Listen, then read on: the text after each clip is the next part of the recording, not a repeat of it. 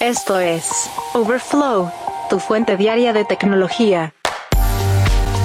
Hola, ¿qué tal? Hoy es jueves 20 de julio del 2023 y estas son las noticias que debes saber del mundo de la tecnología. Apple intenta entrar en el mundo de ChatGPT desarrollando su propia versión del modelo de lenguaje de acuerdo con reportes. Mientras tanto, Google anuncia una nueva versión y posiblemente la final de Nearby Share para compartir archivos a través de Windows. TikTok ha decidido expandir su servicio de suscripción de música a nuevos mercados y toca Latinoamérica.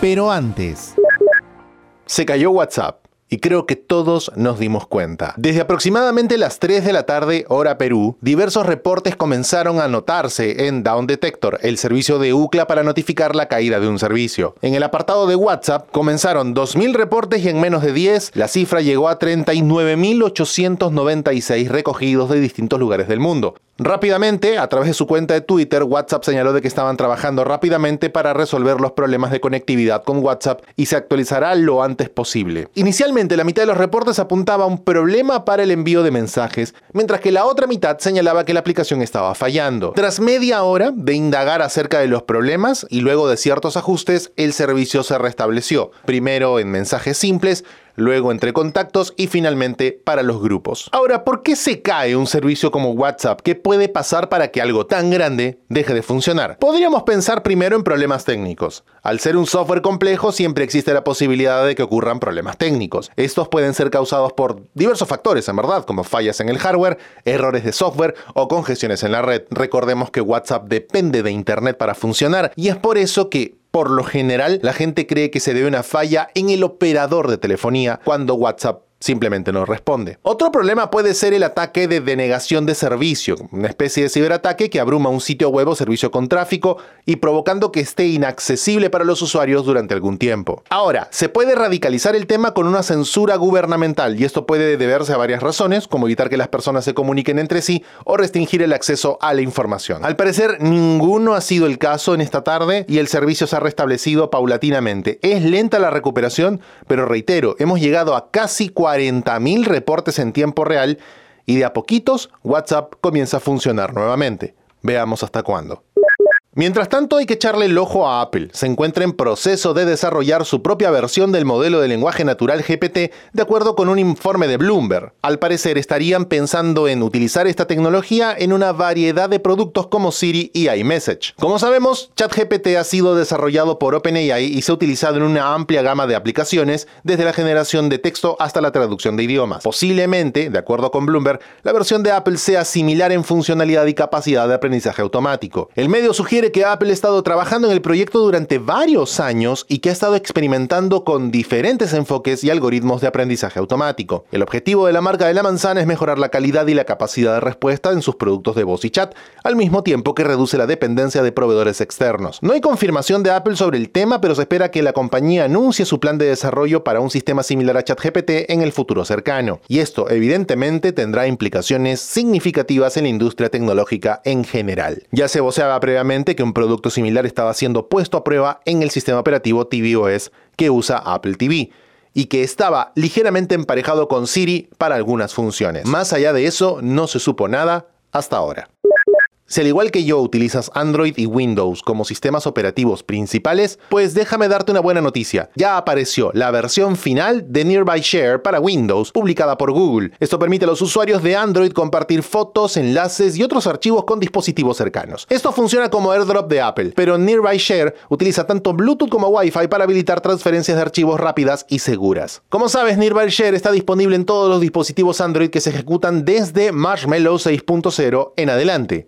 Con esto los usuarios pueden controlar todo lo referente a archivos, qué enviar, qué recibir, si solamente por contactos, si por dispositivo o de nadie en absoluto. Hay un detalle importante, pues este lanzamiento de Nearby Share, que ya está disponible para descarga desde la web de Google Nearby Share, se produce poco después de que Microsoft anunciara su propia función de intercambio de archivos que se incluirá en la versión Windows 11. Ambas soluciones proporcionan una forma fácil y sencilla para que los usuarios compartan archivos independientemente del dispositivo que estén utilizando. En este caso, recordemos que Google ha intentado anteriormente lanzar una función similar llamada Android Bing, que utiliza la tecnología NFC para transferir archivos. Si bien la noticia sobre la caída de WhatsApp es un asunto bastante malo, pues hay algo bueno que compartir. Una de las funciones más solicitadas por los usuarios que no quieren guardar cada número telefónico en la aplicación está por llegar. La submarca de Meta está implementando la capacidad de enviar un mensaje a alguien sin agregarlo a los contactos. Imaginemos, por ejemplo, que estás en una aplicación de citas en línea y decides cambiar de Tinder o Bumble o cualquier otra hacia WhatsApp. Antes necesitabas agregar el número de teléfono de esa persona a tu lista de contactos antes de poder enviarle un mensaje.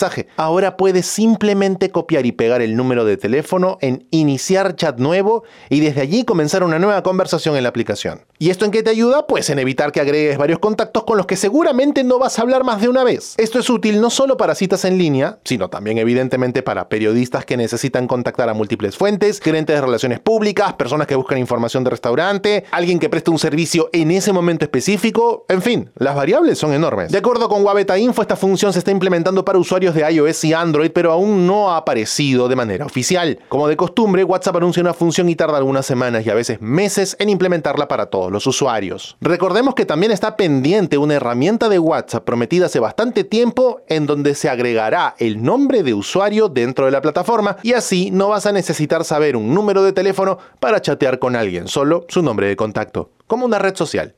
Pero WhatsApp no es una red social.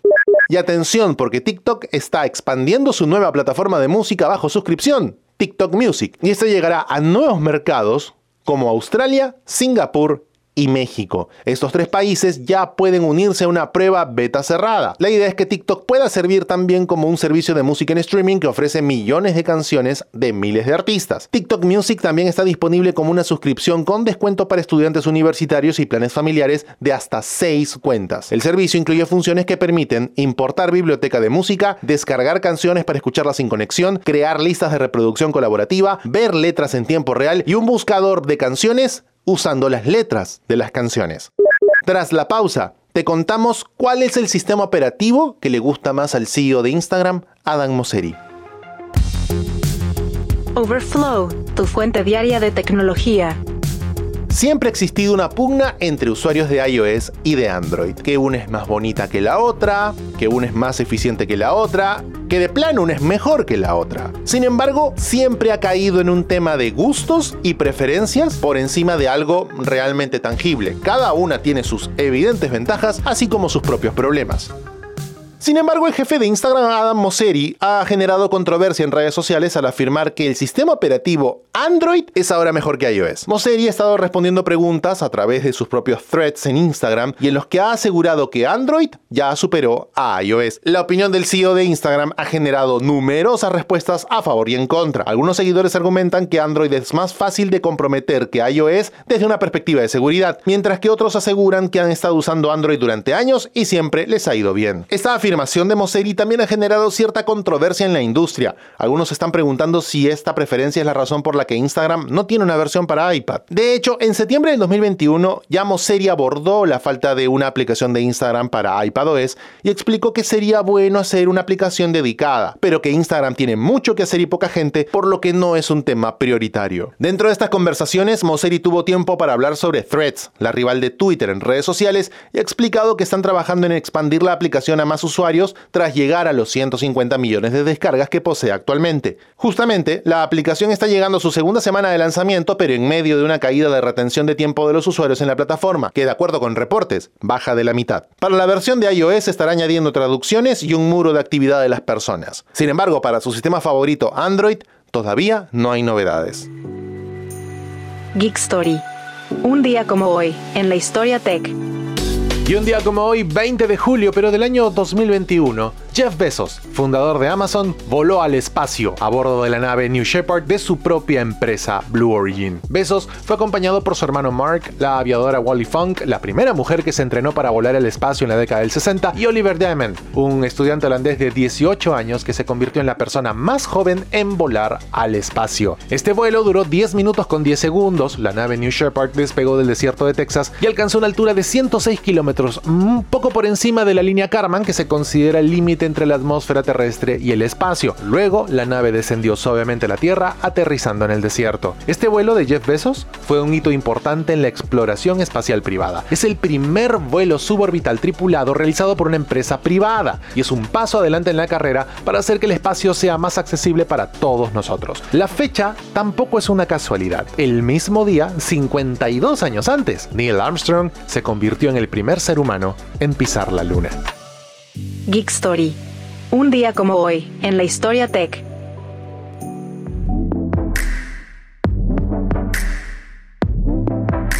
Hasta aquí la edición de Overflow de hoy, jueves 20 de julio del 2023. Muchas gracias por acompañarnos. Recuerda suscribirte a este podcast para que a diario recibas notificaciones sobre las noticias tecnológicas más importantes del mundo.